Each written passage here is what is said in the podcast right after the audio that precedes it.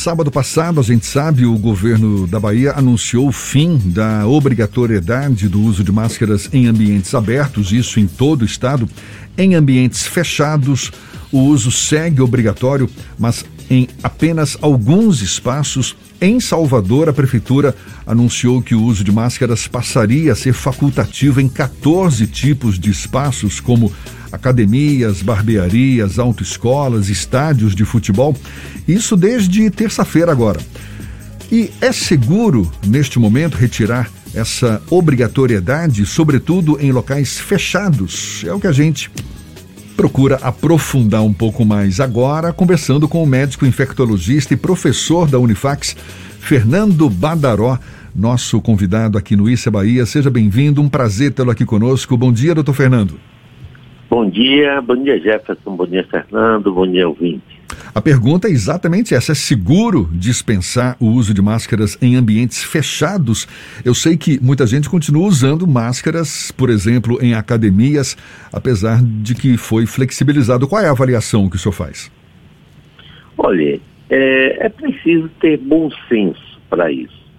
É, você está em é, alguns ambientes fechados que não tenham ventilação, que é, sejam ambientes pequenos, evidentemente que não é seguro. Né? Você, a pandemia não acabou, apesar de termos é, notificados ontem é, nenhum caso novo, mas o Brasil é muito grande, a migração das pessoas é muito grande de estado para estado, de cidade para cidade e, é, é, o fato de não aparecer na estatística não implica que não tenha ocorrência de casos. Se todo mundo deixasse as máscaras é, para todos os lugares, evidentemente que o número de casos ocorreria, é, aumentaria no mundo inteiro. Então, é, e assim, lembrar que isso é facultativo. Né? Pessoas que não se sintam à vontade, não se sintam é, seguras em um ambiente, é, mesmo um ambiente aberto, deve usar máscara. Então, é, eu, por exemplo, ah. é, continuarei, continuarei usando máscaras nos ambientes abertos, porque por uma questão de segurança, né? Porque é, é, ainda lido com na linha de frente de Covid. Eu não quero nem levar uma possível Covid aos outros, nem me contrair. Agora, doutor Fernando, a gente percebe que o Brasil dá sinais de que em pouco uhum. tempo vai autorizar a, a flexibilização total das medidas de proteção. A gente estaria caminhando na contramão do que sugerem os profissionais da saúde? A Organização Mundial de Saúde ainda não, não é, é, ainda considera uma pandemia. Claro que a flexibilização variar, é, vai variar de é, é, local para local, cidade para cidade. É, a pandemia está acabando, certo? Que o vírus está se adaptando a nós. Nós não temos, nós não estamos adaptando porque a adaptação, a evolução depende do número de gerações, não depende de tempo. O homem, é, ele vê quatro a cinco gerações durante toda a sua vida. Um vírus infecta uma pessoa e tem bilhões de gerações diferentes. Evidentemente que ele vai se adaptar a nós. Ele está se tornando mais brando. É, mas cepas, ainda surgem cepas que são incertas, né? Como a Delta Cron. Então, ninguém sabe. Será que ela é mais infectante? Será que ela é um pouco mais letal? Então, ninguém sabe ainda.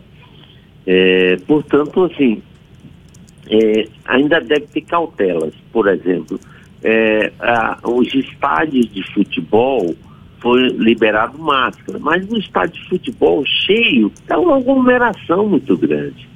Né? Um espaço pequeno que, é, que mal dá para é, mil pessoas, às vezes cabem cinco mil pessoas aglomeradas. Isso é aglomeração. Né? O, a flexibilização não indica que as pessoas podem ficar aglomeradas à vontade lá. Então, estamos vivendo ainda uma pandemia e é, caminhando para se tornar endêmico. O que permitiu isso foi a vacinação, certo? Então, as pessoas é, é, devem se vacinar, porque a falta da vacinação vai gerar um crescimento de casos se houver é, aglomeração geral. Professor, quando a gente fala sobre o uso de máscaras, aí eu vou lembrar lá aquele início, março de 2020, quando ainda não tinha essa determinação, não tinha essa recomendação.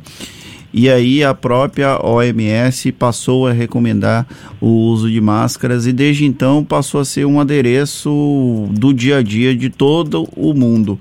Agora, quando a gente já começa a viver um momento em que a pandemia dá sinais de que está quase no fim, pelo menos é a, a expectativa, nós começamos a discutir a abolição do uso de máscaras, ambientes abertos, ambientes fechados, mas existe uma corrente que acha que é muito tem sido muito aceleradas algumas decisões nesse sentido que poderia iniciar com os ambientes abertos, depois evoluir para os ambientes fechados, para só então excluir, extinguir o uso de máscaras. Essa análise cautelosa, ela é o que encontra mais amparo no ambiente científico, no ambiente da medicina, ou infelizmente ainda lidamos com os métodos de tentativa e erro para lidar com a pandemia da Covid-19? Olha, é, os, os, os, métodos científicos, né, que, é, que o que se conhece em estatística permite a liberação. Mas em estatística tem muitas variáveis, então é, é seria mais viável fazer por etapas não liberação total. A gente sabe que no Brasil tem questões políticas, no mundo inteiro, questões políticas, esse é ano de eleição, os políticos vão querer fazer comícios de aglomerações. Então, é, tem muitas coisas. Tem empresários de shows que têm que trabalhar, tem os, os artistas têm que trabalhar. Então, existe uma pressão social muito grande para a liberação das máscaras em geral. Mas é, esse passo avançado pode é, trazer um retrocesso no controle da epidemia. Quando os asiáticos têm algum sintoma gripal, é, já faz parte da cultura deles, até porque também envolve a questão da poluição, o excesso de poluição. Eles já usam máscara com uma certa frequência.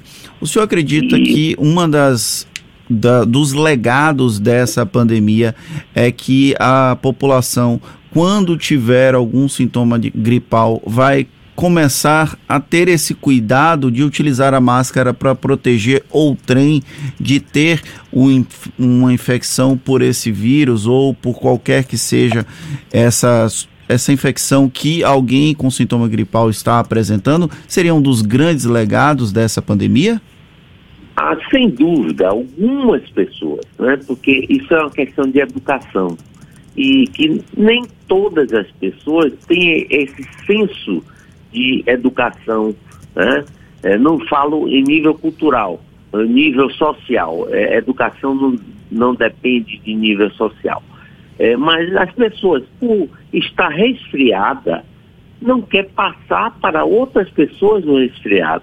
Isso aí, sem dúvida, muita gente vai, é, é, aqui no Brasil, vai adotar esse papel.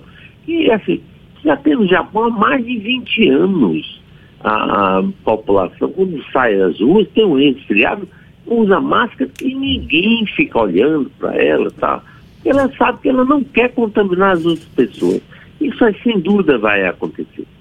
E alguns legados, olha, é, quando a gente olha as estatísticas aqui na Bahia, de, das meningites, é, as meningites em geral diminuíram em relação a 2020 e 2021. em relação a 2019, é, por causa do uso da máscara. Em 2022, isso parece estar aumentando. Né? Aumentou tuberculose, por é, é, as pessoas é, transmitirem para os seus parentes e outras pessoas que convivem na mesma casa. Mas, sem dúvida, o uso da máscara é, é um, um, diferencial. E acredito que dentro dos hospitais e clínicas, esse é um, um, um, um legado que vai ficar. Né? As pessoas permitir, é, não se permitirão andar sem máscara dentro dos hospitais, em qualquer situação. É um novo hábito né, que as pessoas acabaram Isso. adquirindo. Doutor Fernando, a gente está conversando aqui com o doutor Fernando Badaró, que é médico infectologista, também professor da Unifax. Independentemente da flexibilização do uso de máscaras, dessas medidas de, de proteção contra a Covid, qual é o cenário que o senhor vislumbra a médio prazo aqui no Brasil. A gente está caminhando para cenários de altos e baixos, novas cepas que poderão de novo nos ameaçar, ou é a retomada da vida normal de todo mundo? O que, que a gente pode esperar para o nosso dia a dia num médio prazo, ah, doutor Badaró? Isso. A tendência é que a gente caminhe para o fim da pandemia, né? O fim da pandemia não significa extinção do vírus significa que em alguns é, países o vírus será é, terá um, um, percentual esperado de pessoas acometidas. É, o vírus veio para ficar. Né?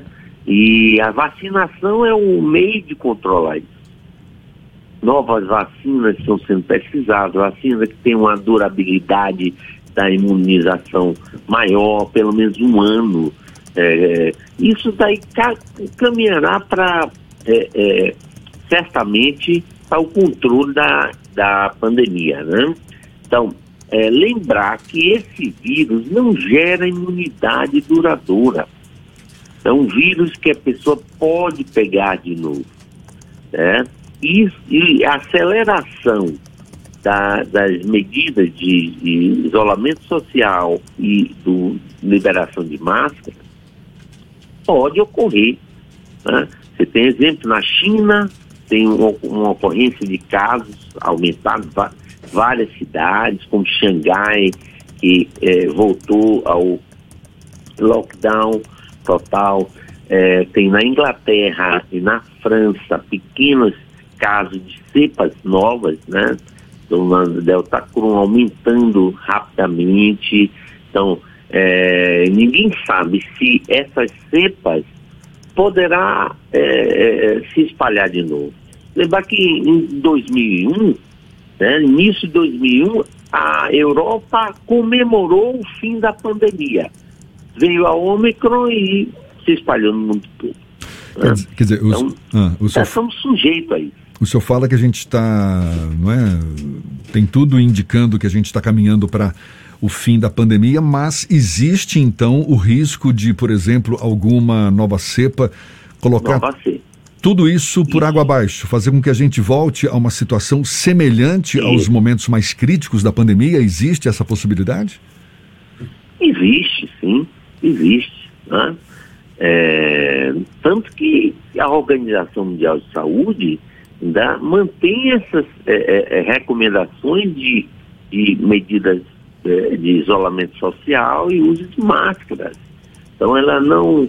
É, lá tem os técnicos da Organização Mundial de Saúde, são cientistas que vigiam todos os anos os surtos de gripe, tanto gripe é, aviária, com, com de animais, como a gripe de humanos, é, e mapeia esses novos vírus que potencialmente podem causar epidemia. Então, é, do, do Covid, do, do, esse vírus, é, estamos, é, é, está sob vigilância total e recomendações de isolamento social ainda. Ela ainda mantém precauções porque sabe que uma aceleração na, na nessas medidas poderá ocorrer de novo uma, um fechamento em alguns países, um, é, um aumento significativo de casos, morrerão menos pessoas nos países que têm mais vacinação, mas ainda irão, irão pessoas que, que irão morrer. Né? E, e para gente, para gente, a vacina ainda, a população ainda não aderiu totalmente. Para a gente encerrar, doutor Fernando, houve essa discussão recente agora em torno de, do, do, do status da pandemia, né, de ser rebaixada para endemia. Qual seria o momento adequado para que essa classificação no Brasil possa ser colocada, colocada em prática? enquanto o mundo inteiro não tiver controle, no Brasil não pode se encaixar em uma endemia, porque temos as portas abertas né, de, de, de, fluxo de pessoas de país, né, tanto de, de, imigrantes aqui do Brasil como é, pessoas que vêm de fora. Então, é, considerará uma pandemia, uma endemia, quando nos países tiverem um, um, um grau de imunização é, razoável entre a população e que em alguns países que não têm vacinas, é, é, por exemplo, alguns países da África é, continua sendo zona de alta endemicidade e no resto do mundo, onde existe o, o, o é, comércio entre, entre, as pessoas e o fluxo de pessoas, é, esteja controlada. Né? Controlada não significa que extinguiu. Né? Então, é, aí passará a, a ser um, uma endemia. Quando o número de casos em cada país, em cada local, seja esperado. Não, não ocorra risco de oscilação. Tá certo. Doutor ah. Fernando Badaró, médico infectologista, nos dando o prazer aí de conversar conosco aqui no Issa Bahia. Muito obrigado pela sua disponibilidade, bom dia e até uma próxima. Bom dia. É mais uma conversa que você sabe que vai estar disponível logo mais na íntegra nos nossos canais no YouTube, Spotify, iTunes, Deezer e Instagram. Agora são 7h46 na Tarde FM.